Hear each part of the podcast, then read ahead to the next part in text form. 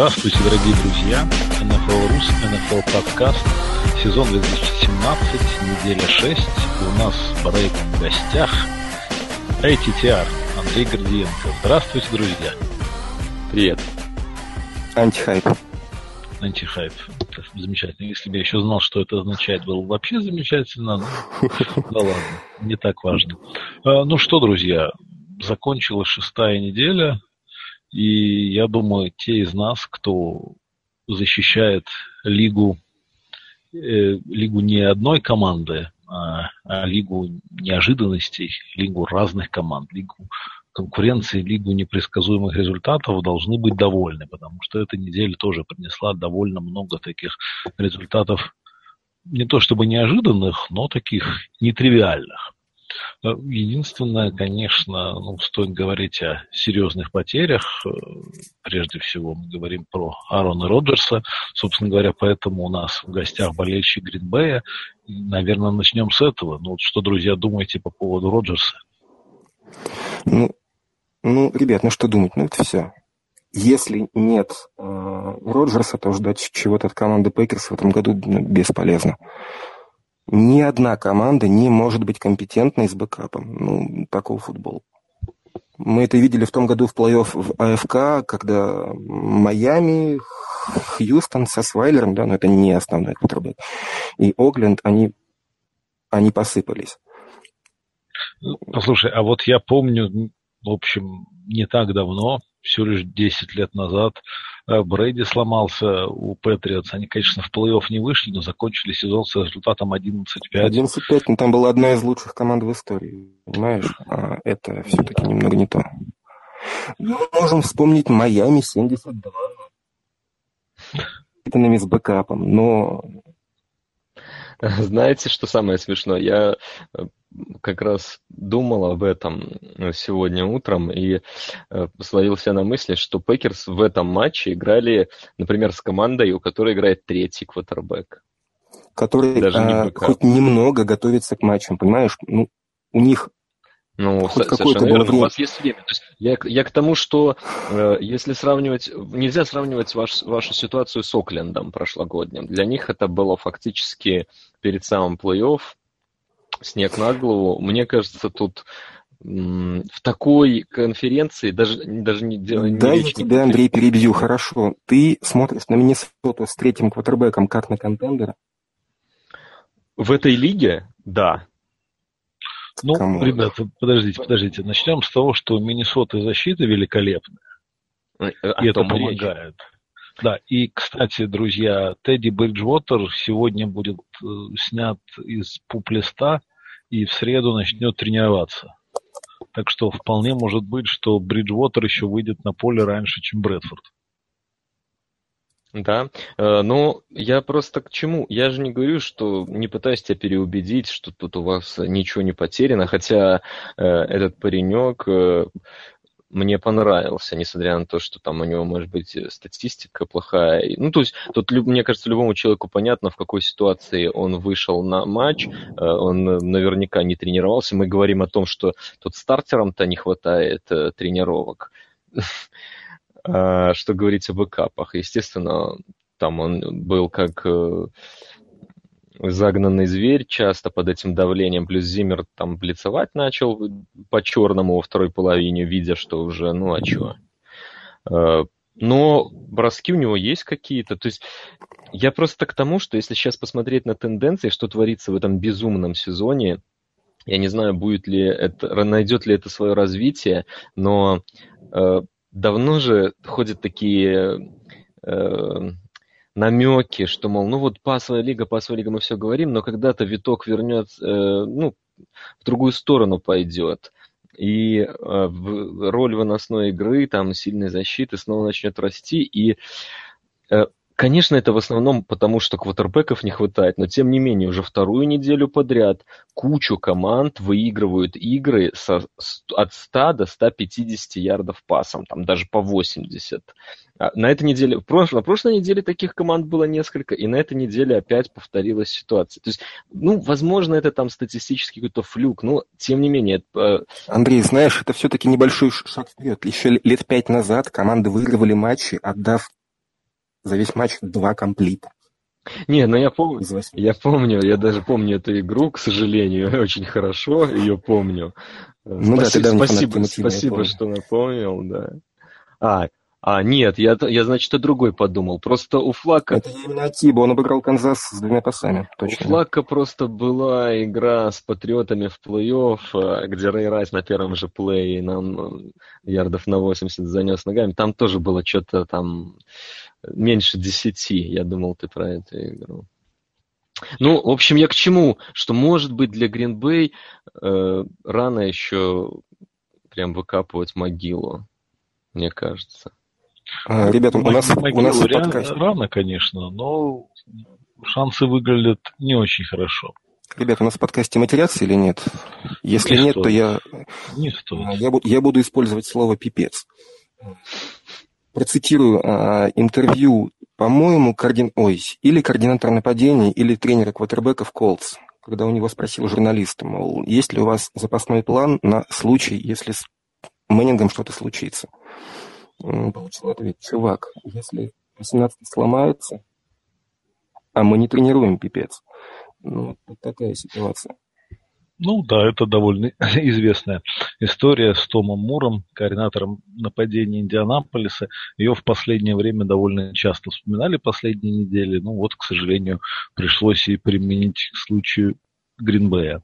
Так, а что, друзья мои, давайте от таких новостей, от неприятных, перейдем к чему-то более интересному и обсудим, как же Атланта умудрилась проиграть дома э, Майами ведомому, ведомому Джейм Катлером.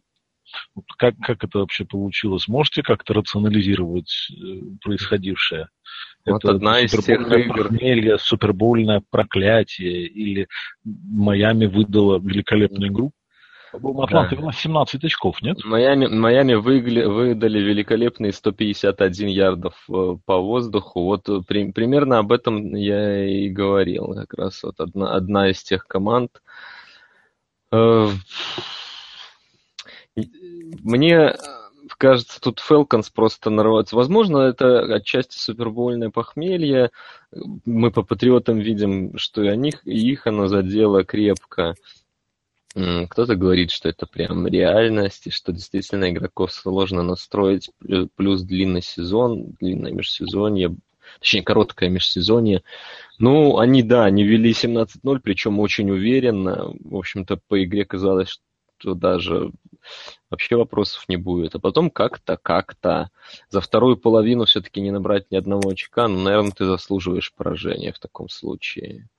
В общем-то, а, Мэтт Райан, выдавший в прошлом году мега-сезон э, и статистически, и вообще по игре, Тут у него, во-первых, он потерял э, координатора нападения, а во-вторых, чисто вот этот наш любимый, э, наша любимая регрессия к среднему не могла не накрыть. Просто если смотреть его карьеру, э, то ну, прошлый сезон явно выбивался. То есть он всегда, он никогда днищем-то не был, конечно, Мэтти, но э, ожидать от него повторения, наверное, было ну, несколько наивно, учитывая все эти обстоятельства. Вот они, собственно, мы же говорили о том, что они, Falcons хоть и шли достаточно уверенно с точки зрения э, побед, э, 3-1, но на самом деле там во многих играх все было на тоненького весьма, и с Детройтом, и с Чикаго, такими не самыми... Ну, они Чикаго должны были проигрывать, да, там, да просто да.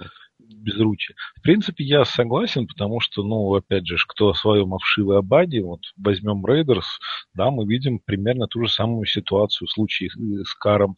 Регресс к среднему, ну и замена координатора нападения, при том, что, ну, там, Линч посильнее, чем Мюррей, и Кук Тайтенд слегонца посильнее, чем Клай Уолфорд. То есть как бы на двух позициях усилились.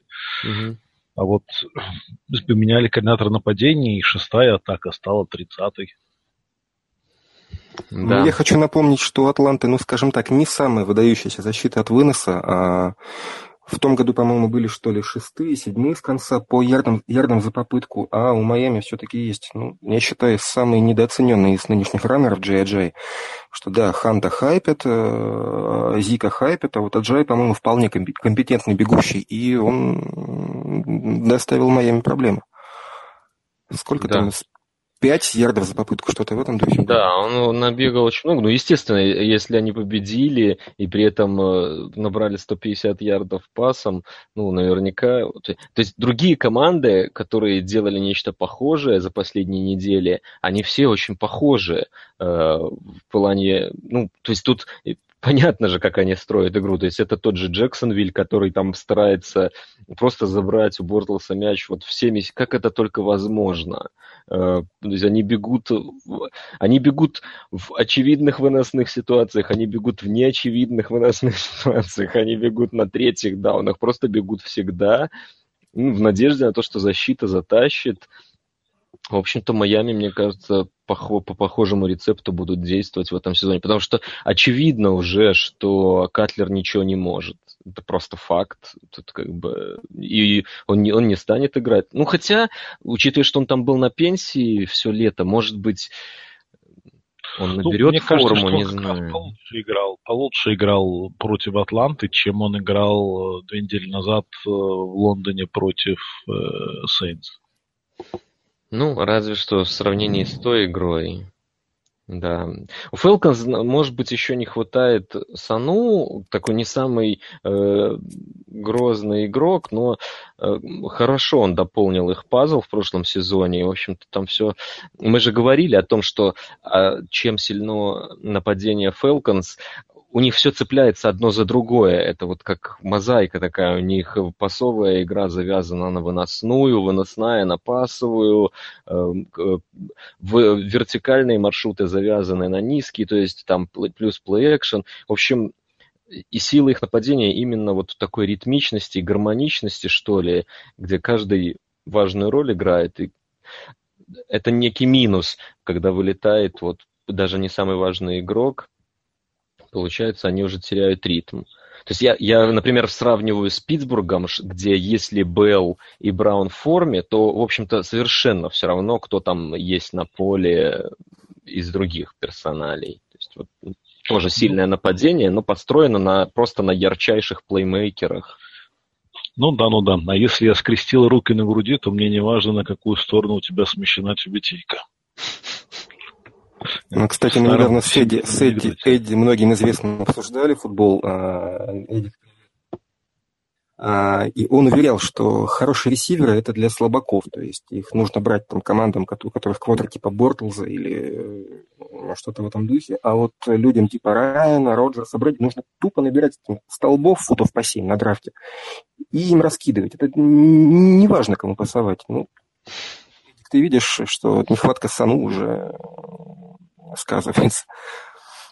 Не, ну, хорошо быть богатым и здоровым, это же всегда известно. А, просто да. Э, я думаю, что здесь эм, про ресиверов это касается в меньшей степени, но о раннерах-то точно можно говорить, что ну, то есть ни, никто же не говорит, что нужно отказываться от хороших игроков. Никто не откажется иметь Карима Ханта такого, как он сейчас есть, еще и на контракте новичка. Я думаю, любая команда лиги захотела... Новичка из пятого раунда, если я не ошибаюсь. Это да, вообще... ну, контракты новичков сейчас, э, так, они не особо отличаются а, относительно кепки. Я к тому, что даже новичок из первого раунда получает э, очень дружественные для команды. Ну, по-моему, там у Зика что-то около восьми, это тоже немало. Не, ну это самый, самый верх, ладно. Там. Я не думаю, что у него 8. Нет, это ты что-то что ты путаешь. Точно не 8 в год. Ну, нас наверняка да, в комментариях поправят по поводу. Да, я, я просто, знаешь, что... Да, вспомнил про этих вот ресиверов заговорили. Вот у Джагуарс сейчас э, Фурнет, и мы же согласимся, что он великолепно начал сезон, оправдывает все ожидания. Но, как думаете, не хотели бы они сейчас поменять его на Дэшона Уотсона, скажем, вот видя, как все поворачивается? В Хьюстоне, как все изменилось в Хьюстоне. И у них же был шанс его выбрать, но они просто не стали. Ну, вот не хотели знаю, бы кто... поменять там... Можно обсуждать, но знал бы прикуп Нет, здесь, здесь прикуп простой. Это же вопрос чисто идеологический. Это то, что Лаким и про Зика до сих пор продолжают утверждать. Я, в принципе, ну, Кстати, у него 6 с копейками, я подглядел. Окей. Ну, так вполне, вполне элитные деньги для этой позиции. Ну, то есть я к тому, что не, не потому, что там Вотсон оказался крут, а здесь вопрос-то простой. Э, у тебя нет квотербека, у тебя Бортлс, у тебя квотербек, который заставляет тебя просто делать такие геймпланы, на которые больно смотреть, просто потому что тебе нужно как-то выжить с этим человеком в составе. И ты, имея четвертый пик на драфте, ну это, это вся тема та же, что мы про Кливленд обсуждали на прошлой неделе. Ну, где границы вот этого вот манибола?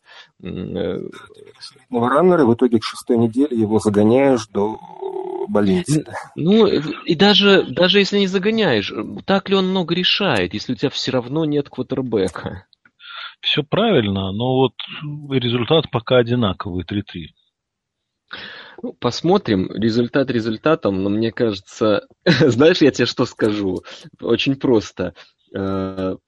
Поиск квотербека им все равно предстоит. Вот что это отличает эти два франчайза. А какая это бывает мучительная операция, ты знаешь очень хорошо, а не понаслышке. Я, я, я с этим согласен, но ведь история-то в том заключается, что далеко не всем э, стиль э, Уотсона нравится и приемлем в работе. Вот, скажем, вот у Брайану нормально, и вот мы видим успехи, а вполне может быть, что Дагу Мароуну как главному тренеру, ну, не нравится, ему не нужен такой квотербек, он такого не хочет, он с таким, ну, не считает нужным работать.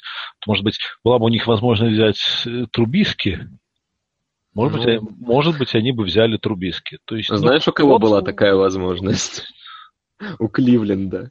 Они могли взять их всех, вообще всех вот такая, всех молодых всех квотербеков, оставшихся квотербеков, о которых мы сейчас говорим за последние несколько лет, от Венцев, там, Гофов, да, э, Гофов, Даков и прочих. Махомсов, всех. Э, просто всех, просто любого, и даже, и даже нескольких из них могли брать могли себе позволить и прекрасно себя чувствовать. Но Давайте нет. вспомним еще то, что, в принципе, если ты берешь вверху а, в первом раунде раннера, то, скорее всего, ты попадешь. Ну, кто у нас басты из топ-пиков раннеров? Ну, ну это надежно Ричардс. достаточно, я Ричардс. согласен. С этим а я согласен. Ну, вот, то, на что рассчитывали. Хотя Венс, может быть. Ну, это сложный вопрос. Ну, Кстати, если мы уж что-то про Кливленд вспомнили, просто вот, друзья, у нас две команды, идущих с результатом 0-6. Ну, Кливленд и Сан-Франциско. Ну, насколько мы да. имеем дело с разными историями. Да. И не сказать, что перед началом сезона Сан-Франциско выглядели лучше. В принципе, ожидалось, что Сан-Франциско-то состав похуже, чем у Кливленда. У Кливленда на бумаге так много молодых талантов, которые должны делать вещи. Но в результате мы видим, что команда проигрывает совершенно бездарным образом и абсолютно безвольно. А Сан-Франциско вот борется, там, три из шести побед были меньше, около трех очков. Поражения, прошу прощения. Это тоже коучинг о, бой. Кливленд играл еще из как раз-таки против Дэшона Уотсона. Могли посмотреть, в принципе, на себе ощутить. Может быть, он им не сильно понравился. Там, кстати, очередная прикольнейшая история про нашего с тобой любимца. Да. Да, да, да, да, да. Для тех, кто не знает, тут э, после игры Дэшон Уотсон сказал, что перед э, драфтом он получил смс-очку от Хью Джексона со словами «давай, готовься, сейчас все будет». Хью Джексон сейчас сказал, что... Выберем. Сейчас мы тебя выберем. Да, Хью Джексон сказал, что он ничего такого не отправлял никому. Не писал. Не писал, нет. Дальше мне, мне, мне вспоминается легендарная одного нашего друга. А я обманул. Я, я обманул. обманул. Я обманул. Да. Да, да это, это, это типично. Ну что ж, зато они могут э, иметь сейчас шансы наблюдать за тачдаунами, финтами, стадионами угу. в составе Хьюстона. Уже обсуждаем Кливленд или пока еще нет? Или пока еще Майами? Хочешь сказать про Кливленд? Пожалуйста. Да, да нет, я просто я искренне переживаю за их манибол, потому что вспоминаю, как Андрей рассказывал агента футболиста а после новости про футбол ток, что к нему проявляет интерес Новая Англия. Он получил около пяти звонков от менеджеров разных команд. И вот для них индикатором того, что футболист достоин внимания, стали не его игровые навыки, а интерес болельщиков. То есть в офисах команд куча идиотов, извиняюсь за выражение, которые сидят, получают свои деньги ни за что. Не занимаются скаутингом, тупо Uh, да, здесь, здесь, я понимаю, о чем ты говоришь. Я, я болею за манибол и ну, потому что это свежая ну, кровь, пришли ребята с каким-то взглядом аналитическим на футбол, все это, ну, понятно, о чем ты говоришь, и мне кажется, э, ну, даже это, это не секрет, в общем-то, Кливленд, он последние годы-то у многих э, в таких вот любимцах, э, скажем, им, и, их пути сопереживают, и это и по твиттерам видно, общее настроение, в межсезонье всегда все оптимистичные. Я просто боюсь, что может быть, просто может быть. Это тот случай, когда все вот эти маниболы надо, э, когда речь идет о квотербеке, все-таки, ну, я понимаю, что им мог не нравиться Дэшон Вотсон по всем их статам. Ну, я могу это понять. Если тебе игрок не, не нравится, ты не должен в математическую модель, конечно. Да, не, впи- не вписывался в модель, все, это все, ну, но э, все-таки э, здесь же это же система. То есть они же не, не упустили, не пропустили какого-то одного. Я повторюсь, они могли брать их всех. И как, ну, где грань? То есть как долго это будет продолжаться? Э, стриминг вот этот вот людей из низких раундов, ну мы просто видим ребят, которые выходят, там вот э, как фамилия парня, который вышел у 49ers на этой неделе сейчас? Я тоже, честно говоря, и... Бетхарт. Парень да. был выбран там в каком-то... В пятом или шестом раунде. Типа, типа, да, типа пятого раунда. Ну, просто человек, я желаю ему хорошей карьеры БК, потом какие-то свои деньги он заработает. Ну, или тот, тот же Симен. Ты просто видишь этих людей, у них не тело квотербека. Это просто люди, которые не будут квотербеком в принципе. То есть э, ситуация в том, что их странно. настолько мало. И... Очень странно слушать слова про не тело Кутербека от поклонника Рассела Уилсона, вот честно. Да. Нет, нет, ну у Рассела Уилсона проблема-то только в росте. Он атлетичный, охрененно, это и по колледжу было видно. Тут, тут вопрос как раз когда таки... Ты, когда ты говоришь не тело Кутербека, ты так говоришь не атлетичный Кутербек. Да, да, ну нет, ну, я, я, чтобы понять, о чем я говорю, просто посмотрите на Симеона. Он вроде как и роста более-менее нормального, но он он похож на обычного человека. Это не квотербек. Он, ну, вид, его ограничения физические, они видны просто невооруженным взглядом. Тут ни статистика никакая не нужна. То есть он может там в суперудачных условиях, в суперудачной системе там какое-то время что-то выдавать, но он не будет стартером в НФЛ. И я это говорю не, там, не для того, чтобы этих ребят принизить. Это я просто примеры людей, которые выбирались низко. Просто все-таки квотербека надо брать в первом раунде. Вот я к чему хочу. Ты будешь ошибаться, набивать шишки. Сказал поклонник Тома Брейди. Не, ну это ж всегда...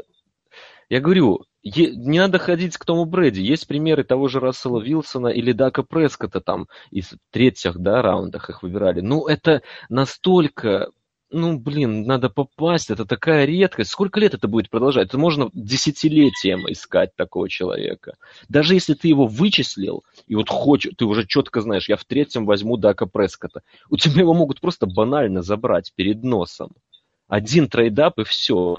И весь твой план, и ты, и ты на пять лет еще откидываешься дальше. Искать. Это цена ошибки. Цена ошибки в, э, в первом раунде намного выше, потому что шансов на то, что ты попадешь Кика его в первом раунде ну, не особо больше. Не, ос... больше. не, не намного Нет, больше. Дрю, они намного больше. Они, они больше на порядок. Все квотербеки из первого раунда.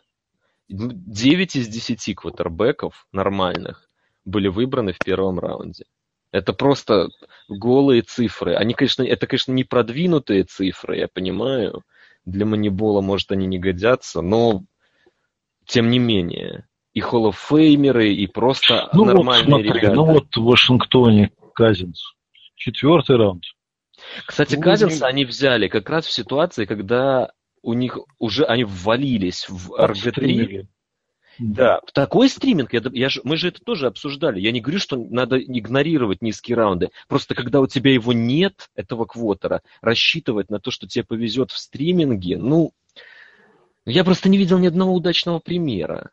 Вот в чем фишка. И тот же Брэди, вот о сейчас, котором говорили, сейчас он модно майнить раннеров. Тот же Брэдли, Сейчас модно майнить раннеров. У которых а... есть квотер, понимаешь? И все эти ребята были выбраны командами, у которых хоть что-то было за душой. Нет, ну подожди, ну ты вот там Кара котируешь нормально, его выбрали во втором раунде. Бриза выбрали во втором ну, раунде. Ну, второй раунд это хотя бы, хотя бы что-то. Кливленд не выбирал никого во втором раунде. Ребят, сейчас модно майнить раннеров. Скажем, это правильно. Раннеров. Кливленд майнит нет, ну, ну, ну за, что, ну, за что любят Кливленд? Кливленд любят э, любители математических моделей, потому что, ну, с точки зрения мат-модели, очевидно, что чем больше пиков, тем больше шансов на то, что ты выберешь хороших игроков. То есть, если это все равно стрельба вслепую, чем больше у тебя выстрелов, тем больше твоя вероятность, что ты наберешь себе нормальных игроков. Но ведь существует вероятность отличного от нуля, что у тебя там будет 12 пиков в первых двух раундах, а ты все равно наберешь бездарности. Такая же вероятность есть. Да. И вот Нет, похоже, я... что на, на идейном уровне Moneyball это, конечно, все замечательно, все хорошо, но вот при всем при этом можно выбирать не тех людей. И пока, пока, ну вот кроме Майлза Гэррета, вот что-то со всеми остальными есть впечатление, что выбрали не тех. Да я не знаю даже, как их оценить, тех, не тех. Я там не знаю половину этих людей. Может быть, они бы и пораскрывались, если бы команда нормально играла. Команда просто не может без квотербека играть, вот и все. Ну, ты прав, ты прав. Невозможно, не существует синергетического эффекта такого, чтобы перекрыл квотербека. То есть там пять, пять игроков средних, они в сумме не будут больше, чем один хороший квотербек.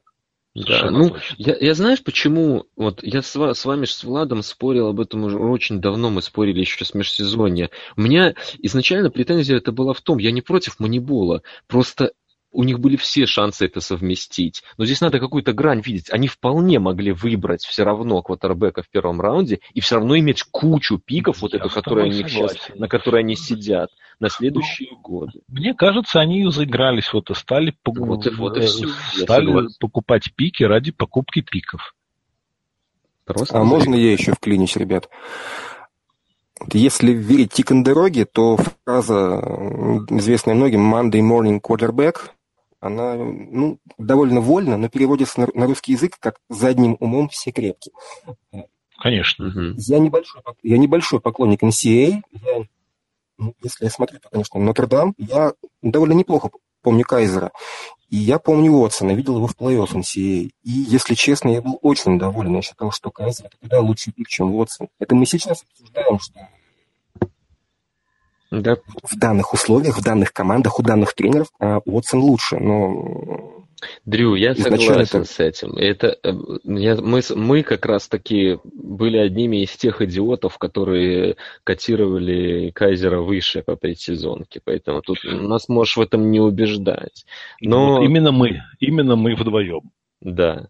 Но здесь речь о принципе. Я не говорю о том, что надо было... Я даже не говорю, что надо было брать Вотсона. Я повторюсь, они могли брать их всех. Ну, если тебе не понравился ни один, ну хорошо, давайте ждать дальше. Ну, что, что я могу еще сказать? Здесь человека их не убедишь, если вот им вот, ну, ну никто не нравится. Хорошо, ждем, окей. Будем ждать. Могли брать всех, это кого? Майл, Махомса? Майл... Махомса? Махомса мы пока да не знаем, кто это. Венца, Венца. Венца, Гофа. А... Венца могли брать. Всех Гофа могли, могли брать. брать.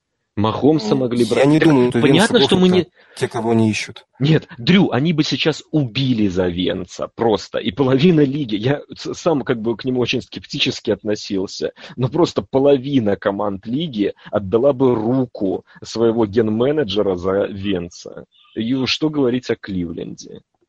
Ну, ладно, это владельцы, конечно, дали руку ген-менеджера, но ничего. И да, я согласен, тут выглядит хорошо. Ну, может быть, тут тоже все равно мы с тобой большие поклонники хорошего коучинга, и в случае Венса тоже, наверное, несмотря на жуткий хейт со стороны Майка Ломбарди, может быть, Питерсон от Энди Рида кое-что почерпнул по работе с молодыми квотербеками, и мы именно поэтому видим такую игру.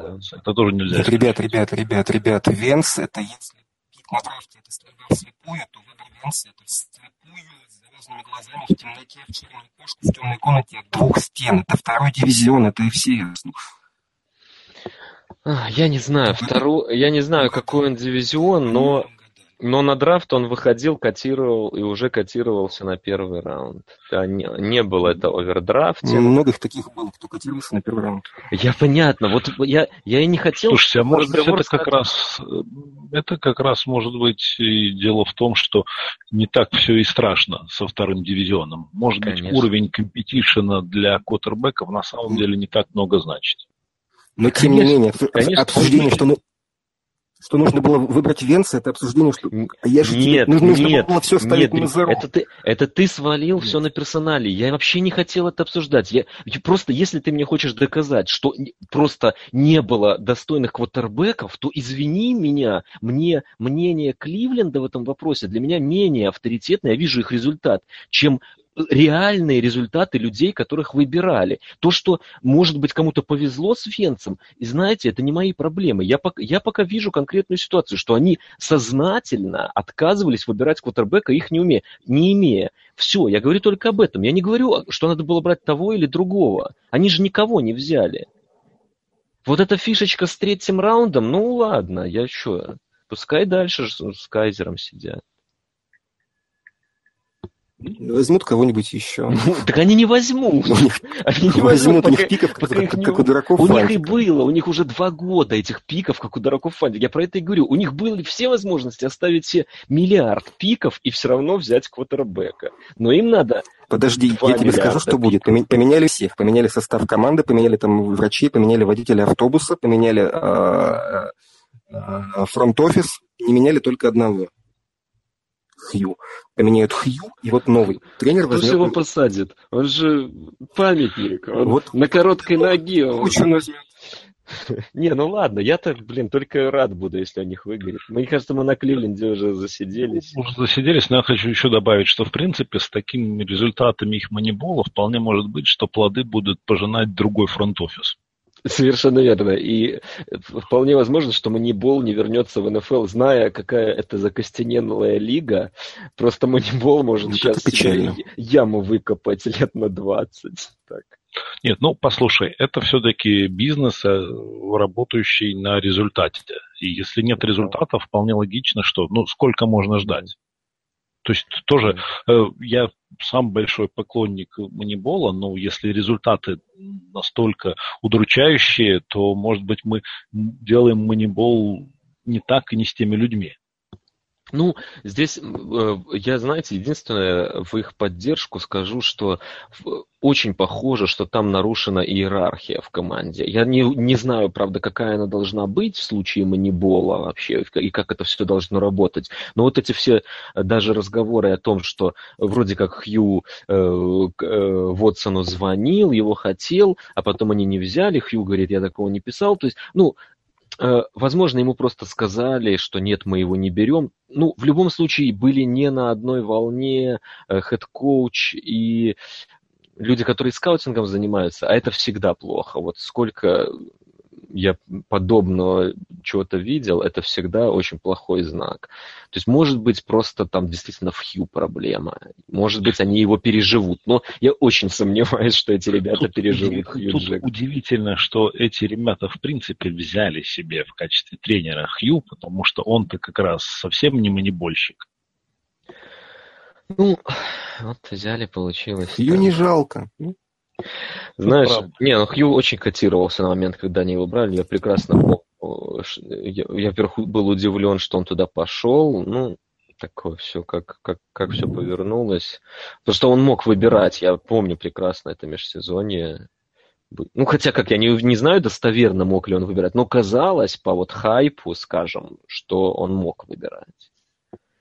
Хайп, да. Выбрал Ну, тема недели Кливленд. Столько времени им посвятили. Нет, тема недели Кливленд, на самом деле, она, она знаешь почему? Не, не было это запланировано, но вообще у меня, э, вот мы начали с Роджерса, я, я думал вчера, вот чем, чем эта неделя мне резанула глаз, и вот первая мысль, когда я увидел травму Роджерса, что НФЛ особенно в этом сезоне, не может себе позволить потерять еще и Роджерса. Потому что, ну, наверное, это самые черные две недели с точки зрения травм и пиара, потому что э, Одел Бекхэм, Джей Джей Вот и Аарон Роджерс – это наверняка три самые популярные игрока в НФЛ на данный момент. Ну, в любом Может быть, Кэм Ньютон. Топ-10. Это то, совершенно точно топ-5. Бек, Бекхэм самый популярный ресивер без вопросов просто. Вот, наверное, самый популярный игрок защиты, особенно учитывая сейчас все, что там с Хьюстоном происходит. Думаю, это тоже вопрос не вызывает. Роджерс один из там трех популярнейших квотербеков точно. То есть это реально самые большие звезды лиги. Это видно и по рекламам банально, где, которые мы видим на телевидении, что эти люди снимаются в львиной доле рекламы. Э, там, я говорю, там есть только еще Кэм Ньютон, четвертое лицо, которое хорошо продается. То есть они потеряли три это просто ужаснейший удар по лиге с точки зрения рейтингов и собственно, качество футбола, особенно в случае с Роджерсом, конференция сразу просела. С другой стороны, как-то Ник сначала сказал, что вот для любителей непоняток вот этого всего паритета сейчас все еще сильнее запуталось. Вообще да, не ясно. Да, да, согласен. Ну вот раз уж мы так много времени уделили Кливленду, давайте о них забудем все-таки. Все. Славьте Господи. Да, действительно. А, первая победа Трубиски. Победил Митчелла, Митчелла Трубицкий. Митчелла. Или Митча, как важно. кому больше. Нет, Митчелл, это, это важно. Он требует. А уже все, уже опять Митч. Нет. Ты не, ты не а, понял. опять я, значит, я не в тренде просто. Ты, значит, объясню, как было. Его в колледже называли Мич. Э, Мич Трубиский. Потом, когда началась э, подготовка к драфту, Uh-huh. Вот как-то у него спросили, вот и в интервью он сказал, что ну да, Мич, Мич, но вообще мама называет меня Митчеллом. Uh-huh. После чего началась вся эта истерия с тем, что его называть Митчелл Трубицкий.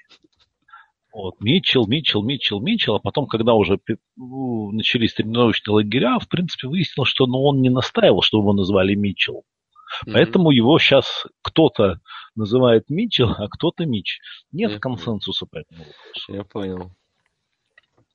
Да, он одержал первую победу, и это была еще одна команда, о которой, которой я вот упоминал в начале. Команда с бешеным выносом. У них действительно офигенный вынос. Их и Коуэн, и Ховард великолепные. И вот 113 ярдов от Митча, все, что понадобилось. Прикольно, что и у Флакка, которого он обыграл, 180. То есть, ну, пасовая лига, ребята. Ну, кстати, смех смехом, а Мич-то вполне понравился. То есть у него были вполне осмысленные решения, ходы, и думаю, что из него может выйти толк. Так что насчет ну, этой стати- статистики ярдов я бы пока... Я не знаю, получится ли вот с него толк. Я пока вот по двум играм э, не определил свое отношение к нему. Э, э, то есть он явно более комфортно себя чувствует в движении, может быть, там под него заточит получше нападение с конвертом-то у него пока проблемы, ну, опять же, он новичок. Ну вот, кстати, возвращаясь к нашему этому спору долгому, вот это человек, который просто на него смотришь, вот он похож на квотербека. Понимаешь, вот эти руки, вот. шпалы, вот это вот вся, вся вот эта вот тема. То есть видно, что человек футболист. Это не Симиан. Он может быть плохим окажется, он может быть будет бастом, но хотя бы есть надежда, что он сможет играть. Насчет того, кто себя лучше чувствует, с ним команда себя на поле чувствует лучше. Вот, в принципе, ну, именно я увидел это, то, что, что медведи, ну, скажем так, заждались. Ну, да, у нас новый франчайз, который ну, ставьте его, уже ставьте, ждали не только фанаты, но и сами футболисты. Вот на поле команды как-то выглядят поживее. Могу да. Да. Андрей, ты все-таки поближе держи, пожалуйста. Окей. Свое устройство к этому. Да, да, да. Ну, это прекрасно, что победил. Балтимор в очередной раз доказал, что они находятся в ужасном раздрае в этом сезоне. Да, там, пожалуй, э, все-таки Харба не переживет этот сезон э, в роли главного тренера. То есть, ну, скорее всего, он доработает, но если так будет, а предпосылок, что, в общем-то, что-то особо изменится, там нет никаких. Ну, мне кажется, там уже пора меня немного встряхнуть, то все. Ну, Шайку-лейку. Я не думаю. Я не думаю. Думаешь, Нет. все еще? Я, я думаю, что кредит доверия после Супербоула он еще... Я думаю, что Харба еще получит возможность взять нового кутербэка. Ох, даже так? Ну, посмотрим. Хот-тейк. Хот-тейк. Я Окей. хочу Харба в Мичиган Стейт. Это будет интересно. Никогда такого не будет. Я понимаю. Ну вот, ну, то, есть, ну, то есть, пока такого точно не будет, скажем так. Уточню.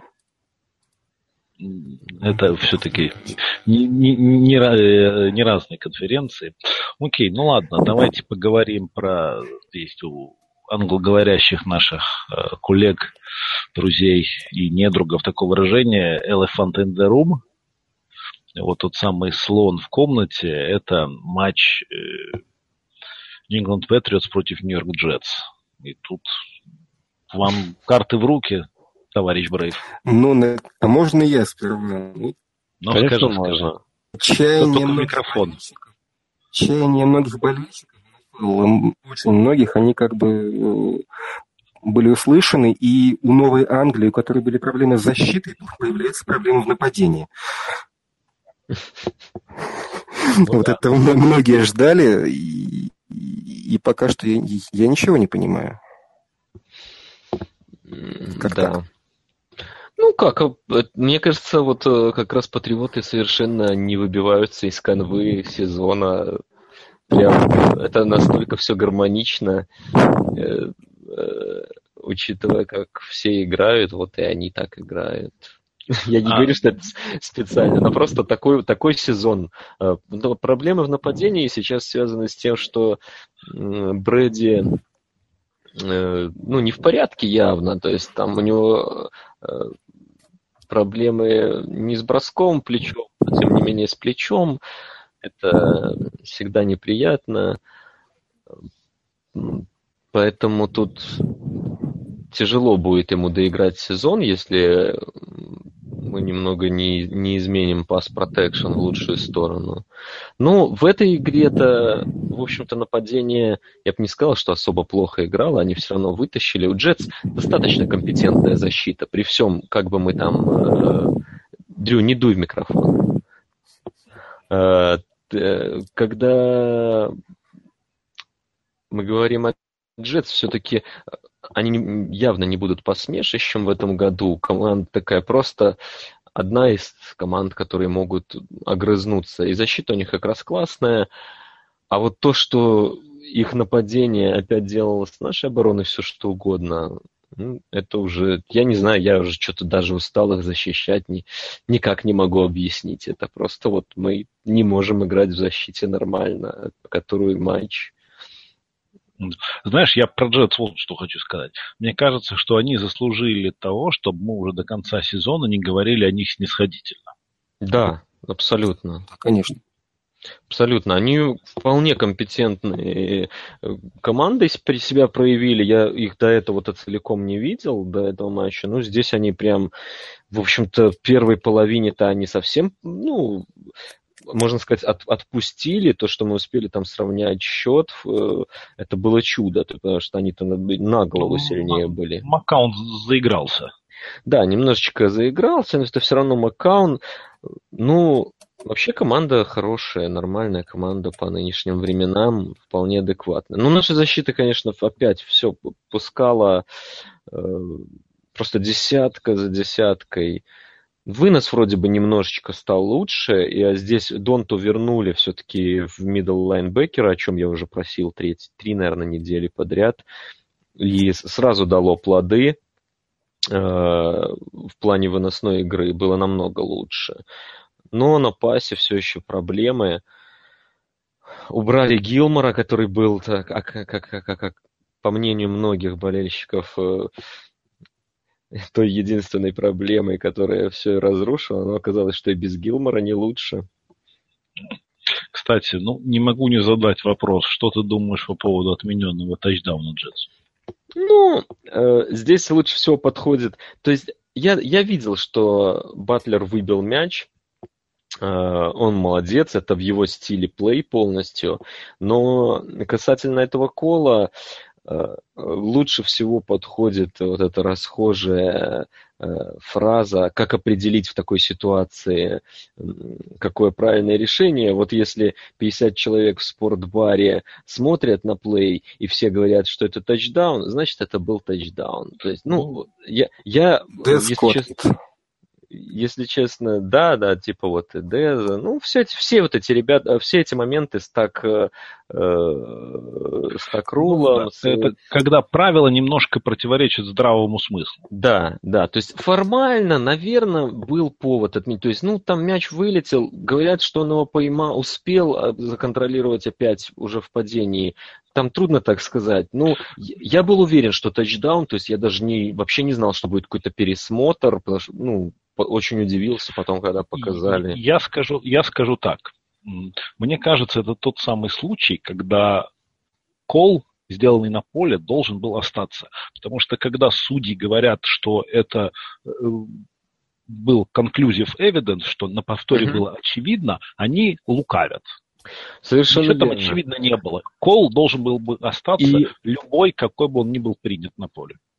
Я с тобой абсолютно согласен, и не будем забывать, что вообще вот эта система, сама фишка с тем, что приоритет имеет решение вынесено на поле, она же именно для таких ситуаций введена. Когда ты, когда у тебя спорный момент, когда ты не уверен наверняка, что, какое решение принять, у тебя всегда есть надежный э, ответ оставляем то, что было на поле. То есть для этого вся система и так и выстроена. Ну, здесь они утверждают, что видели точно, что не было контроля. Ну, я согласен, я это считаю, плей... Это, да, это очень, э, очень плохой, плохой кол с точки зрения духа игры и правил, наверное. Ну, не знаю, в правилах я... Слишком сложные правила для меня. Тут понятнее, чем, чем они руководствовались, трудно. Ну, плохой кол, вот все. Плохой реверс, скажу так коллеги, я с новостей узнаю больше, чем из всех лент Твиттера вместе взятых. Андрей, слушай, я постоянно слушаю, а что с плечом у Брэди? Для меня это новость. Да, он еще две игры назад на него падал и с Тампой усугубил. Ну, он пропустил несколько тренировок. Он говорит, что все нормально, но он подбит. Понятно, что даже при всей его любви э, к здоровому питанию, отказе от кофе, алкоголя и прочего, 40-летний организм, он может быть в идеальной форме, как у него, но на восстанов... Но все равно с пробегом. Нет, просто восстановление. То есть самое страшное, что забирает у спортсмена возраст, он может быть в идеальнейшей форме, но восстанавливаться он уже не может, как раньше. Это, это просто факт. Любой, кто был студентом и кто знает, как, сколько можно выпить пива по студенчеству и сколько его можно выпить после 30, он разницу сразу поймет. То есть тут логика это, очень... Кстати, Я, я, я люблю велосипед, я смотрю велоспорт, я люблю Тур де Франс. Никто не знает, никто не помнит, кто в 2006 году выиграл Тур де Франс потому что в 2005 ушел Лэнс Армстронг после 7 лет. Поход гегемона, кто выиграл, какая разница? Ничего не слышно. Ничего не слышно, прости, ничего не слышно. После Лэнса Армстронга ничего не слышно. Хорошо, а в 2005 году ушел из велоспорта Лэнс Армстронг. Кто выиграл Тур де Франс через год, никто не помнит. Что, ну, ушел гегемон. И кто там, борьба этих мышей мне интересно, если мы потеряем еще Брэди в этом сезоне, ну, ладно, по Брэди, даже если мы потеряем, все равно есть пока еще Бриз, поправится к следующему году Роджерс. Как, как бы мы не хихикали, Кэм Ньютон, в общем-то, тоже личность э, и хороший квотербек, в меньшей степени как пасовый, но как, как игрок и как лидер, он, когда в форме, он достаточно хорош. Мы видим, что новые игроки тоже появляются, поэтому, ну, давайте не будем голову пеплом посылать. Э, ну и Кэм, Хотя... и, и Дрю с душком будет, Супербол с душком, потому что без... Ну, я не знаю. Если... Кстати, если мы говорим про молодых квотербеков, вот крайне, крайне интересная ситуация. Я вот помню тоже был Харнокс, было лето, была подготовка к фэнтези, и как, в общем-то, все, все практически без исключения были очарованы Тампой, хайпили игроков, и предполагали брать всех высоко в фэнтези, да и вообще Тампа в этом году ого-го. А что-то вот похоже, что мы видим, что Тампа в этом году, как обычно, Тампа. А Аризона, в свою очередь, вот этот матч интересный. Аризона, в свою очередь, э, с помойки взяла Эдриана Питерсона, и он на гора выдал такой матч. Вот, друзья, ваши комментарии. О чем это нам говорит? Не верить предсезонному хайпу, наверное, в первую очередь. Ну да, это будет уже как бы далеко не первый раз, а каждый год. Ну, то, что я могу просто сказать об, этой, об этом матче э, то же, что и говорил о большинстве игр этого сезона нифига не понятно. На следующей неделе все может перевернуться в другую сторону. То, что Эдриан Мне Питерсон... кажется, эта игра больше, больше говорит про Тампу, чем про Аризону mm-hmm. и про Питерсона. Да, да. Не, ну Питерсон все-таки такой игры уже вообще давно не, выдал, не выдавал. Я ну, был просто уверен, что у него ничего нет э, больше за душой.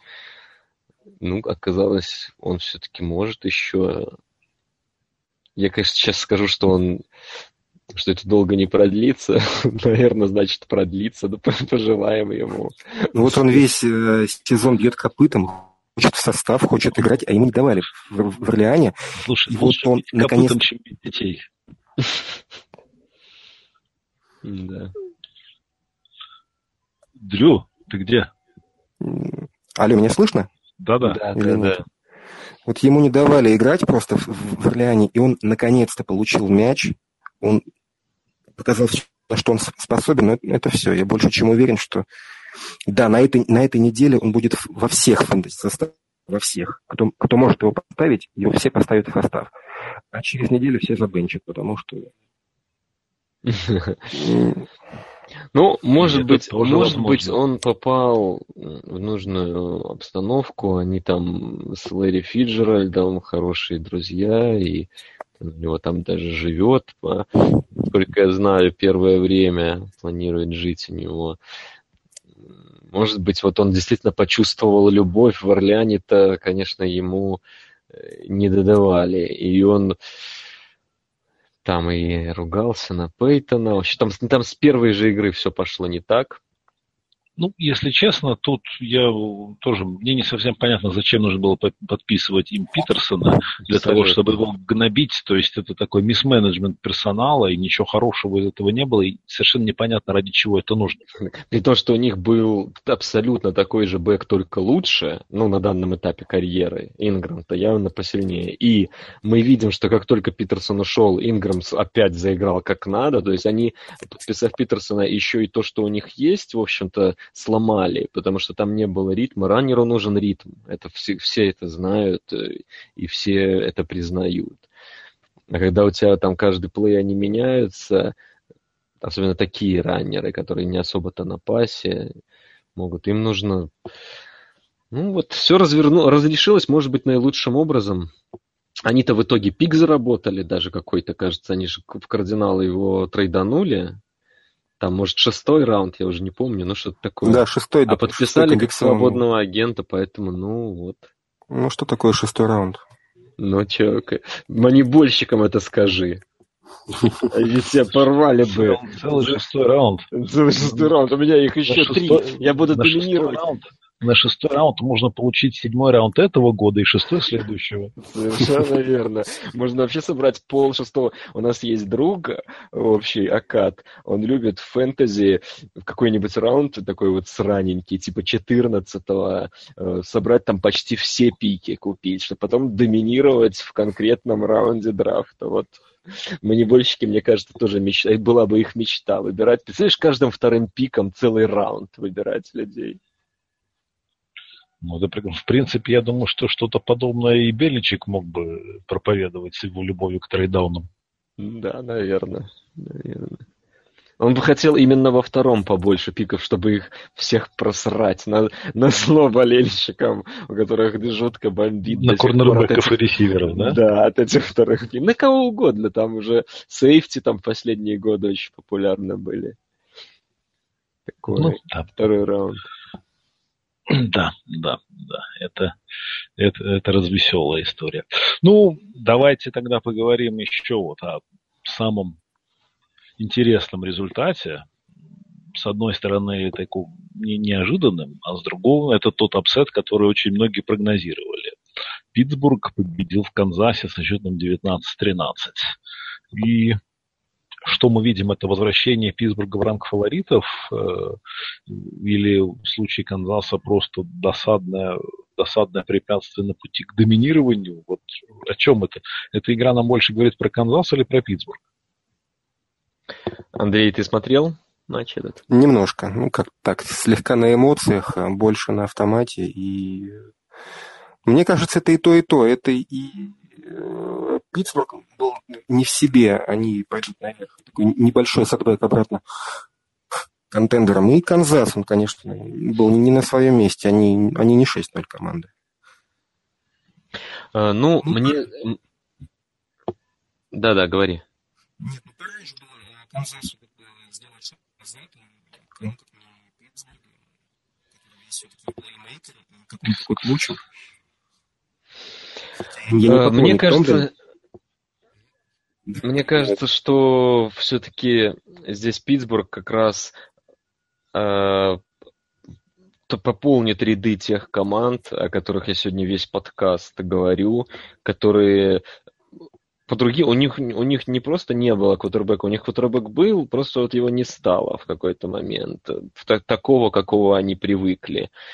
И какое-то время уйдет на адаптацию, но если они это сделают, и в этой игре им удалось на 100% перейти на выносную игру, там на третьем и девять были выносы просто чудесные. Я смотрел и радовался, как Белл делает первые дауны с третьих и девять.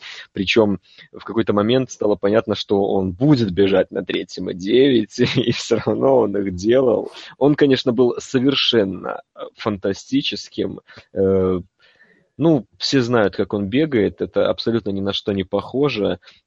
Но это был вот э, вот как он есть. Белл в идеальной форме. Кстати, это к разговору о пропущенных тренинг-кемпах, о том, как не хватает тренировок. Он так бастовал все лето. И, может быть, вот ему первый месяц нужен был на то, чтобы прийти в форму, плюс подстроили геймплан под него. Но как он просто стоял, ждал, ждал, ждал, и потом двигал. Ну, настолько все в его стиле, и так все это классно получалось. То есть Питтсбург, как и, кстати, Giants, которые в очень, ну, не, не похожая ситуация, у них намного хуже ситуация, но у них тоже был квотер, который резко сдал, и они тоже апсетнули совершенно неожиданно э, в гостях Бронкос, и они тоже до, до конца этого сезона будут перестраиваться на выносную игру, будут искать какие-то... Ну, это реально тренд этого сезона, прям не отвертишься от него. Чарджерс то же самое в общем-то, там Гордоном пытались задействовать как могли. Э, просто э, преимущество Стиллерс в том, что они еще построили защиту отличную. Мы как раз уже об этом говорили, Лаким, на прошлой неделе, что вот вроде как они все сделали, теперь Бен играть не может. Но, может быть, и не надо. Но он тут явно будет не хуже Бортлса. То есть сейчас Питтсбург это такой вот, получается, Джексонвиль для богатых. Или Джексонвилл это Питтсбург для бедных. Бен лучше Бортлса, конечно. Но защита у них похуже. Но в, этот, в этом матче они играли вообще фантастически. Они ничего не дали Чивс сделать. Э, очень мне понравилась мысль, где-то прочитал э, по поводу того, почему такие проблемы были у Чивс э, в нападении у них, как вы знаете, игра очень во многом построена на шифтах и вот этих мисдирекшенах, когда один, ну, когда игрок меняет там фланг, например, перед розыгрышем, да, или уже после начала розыгрыша там хил бегает свои реверсы, там может откинуть ханту, он вообще в другую сторону пойдет. И все это очень сильно бьет по мэн-то-мэн защитам, потому что секондари, лайнбекеры вынуждены смотреть своих людей, которых они кроют, э, и они просто не видят всех перестроений в бэкфилде. А вот у Стиллерс как раз одна из защит, одна из хороших защит именно зонная, зон, представитель зонной защиты. И там просто все игроки, они видят прекрасно, у них как на ладони эти перестроения, вы можете там шифты делать сколько угодно, мы стоим, кроем свои зоны, мы знаем, что делать, и сейчас они явно играют, они хорошо играют с самого начала сезона, у них защита в полном порядке. Ну и вот, собственно, они показали Канзасу, что не все так просто будет у них по сезону тоже. Ну, в общем, Стиллерс а ты... вернулся в том смысле, что они показали, что, возможно, они могут играть без Бена. И это для них огромный, конечно, будет.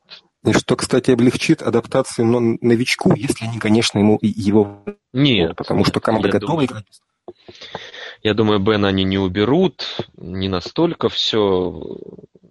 Просто ему Нет, ну, нужно будет... Потихонечку а, будут искать замен. Да, Ой, конечно, не сейчас, не сейчас, через год. Быстро. Бен не будет играть в следующем году. Мне кажется, это уже факт. Он, он просился на пенсию уже этим летом. То есть то, что это его э, лебединая песня, это, ну, я даю 90%. То есть... Ну, он будет как, как Гленнон, займет место в автобусе для там, новичка матча на 5, и все. И уйдет. Думаю, что... Может, может быть так, не знаю, посмотрим. Пока на этот, если говорить об этом сезоне, то матч показал, что, ну, во-первых, нет непобежденных команд больше, и интрига все еще все сильнее закрутилась. В общем-то, все, все в ту же канву, все, все очень... Сезон прям, он, он издевается, он вроде как очень плохой, с кучей травм, с кучей некомпетентнейших квотербеков просто. Ну, я, я не помню такого. Сколько я об этом плачусь уже, но даже я, это, как кто обращал постоянно на это внимание, не помню, что было так много некомпетентных квотербеков. Тем не менее, которую неделю уже я не могу оторваться от экрана с точки зрения э, какой-то интриги. Не знаю, вот сезон настолько ужасный, что это стало даже интересно. Вот как-то так вот лично для меня воспринимаю. Слушайте, ребят, можно, а можно я чуть-чуть чем дикое высокое качество при скучной игре. Мне, мне интересно, что было интересно. Это то, за что я полюбил футбол. Ну вот. А, ребят, можно я пофилософствую немножко? Алло. Кто же тебе запретит, Андрей? Да мало ли, может, у вас свои планы. Нет, вот Андрей упомянул, что, возможно, мы увидим setback, что а, опять роль выноса возрастет. Я тут сижу и думаю, что это еще... А, вернее, еще а, уже два года назад защиты играли никель, по-моему, в двух третьих снэпах. Да. очень много man а, очень много man а. То есть вот последние годы у нас тенденция к тому, что все более и более слабый фронт 7. Уже даже не фронт 7, а фронт 6, местами фронт 5. Да. И, ну, и он, он не просто фронт 6, он еще и легкий. Я согласен. Да, он еще и легкий. Канзасе появляется в Канзасе есть Винс, Канзас 5-1. В Далласе появляется Зик, и там адаптация дата идет как по маслу. В Новой Англии нет выноса, в Новой Англии проблемы. Пожалуй, да, пока что тенденция... Вот я только сейчас об этом подумал, после, после твоих слов. Да, тенденции есть. Вынос, ну, последим. Последим за этой тенденцией. Э, я думаю, все равно и у Далласа, и у Канзаса э, огромную роль в их успехах последних играет то, что квотербеки-то тоже хороши. То, то есть тут как раз все сошлось и то, и другое. Но вот пример таких команд, как Джексонвиль, как раз, который, ну, просто человека-вредителя имеет, квотербека, который может тебя убить в любой игре. Но, тем не менее, они, они пыжатся, они 3-3, и, в общем-то, они достаточно качественный футбол показывают за счет того, что, ну, перешли практически полностью на вынос. и защиту. Поглядим, мы э, упустили из виду еще четверговый матч, который был, вообще-то говоря, гвоздем программы, и где играли, наверное, после травмы Роджерса главные фавориты теперь э, конференции вообще. Ну, одни из главных. Фила-то, наверное, точно. Ну, это прогнозировалось как раз. Ну, ну прогнозировалось, что они ТИФ заберут, да. Это был один из прогнозов таких достаточно популярных. Ну, тоже вот команды вроде как есть и квотербек, но не последнюю роль там выносная игра играет, скажем честно. Это правда. Ну, про Филу давайте поговорим на следующей неделе. В принципе, вот я поглядел на календарь седьмой недели, и по большому счету ничего такого сильно интересного в сложившейся ситуации нету. Сейнts принимают Пейкерс, но с Бреттом Хандли это уже не совсем то. Матч Джет Долфинс это для очень больших любителей. Поэтому, пожалуй, я выделю две игры. Э, Sunday Night Falcons будут принимать Patriots, и в Monday Night Redskins будут принимать Eagles. Вот, на мой взгляд, это две самых таких серьезных, интересных игры на седьмой неделе. Да, Falcons Patriots, ты представляешь, какая могла бы быть игрища, если бы обе команды так вот не буксовали, как они сейчас буксуют. То есть вывеска-то, конечно, после Супербоула, все это... Но по такой игре сейчас это уже не та вывеска, мне кажется. И в этом смысле вот Бенгалс Стиллерс как раз игра-то очень важная. Дивизион там еще открыт, наверное, даже для Бенгалс, которые так стартовали ужасно. Но Стиллерс смогут показать дальше, если они пойдут этим путем обезб... обезбенивания, так скажем. Обезбенивание, да. Безбрение хорошее слово. Ну что ж, дорогие друзья, спасибо вам большое за то, что пришли. Спасибо вам большое за то, что слушали. Ну что ж, будем готовиться к следующей неделе и встретимся с вами ровно через неделю. Пока-пока. Пока. Всем счастливо.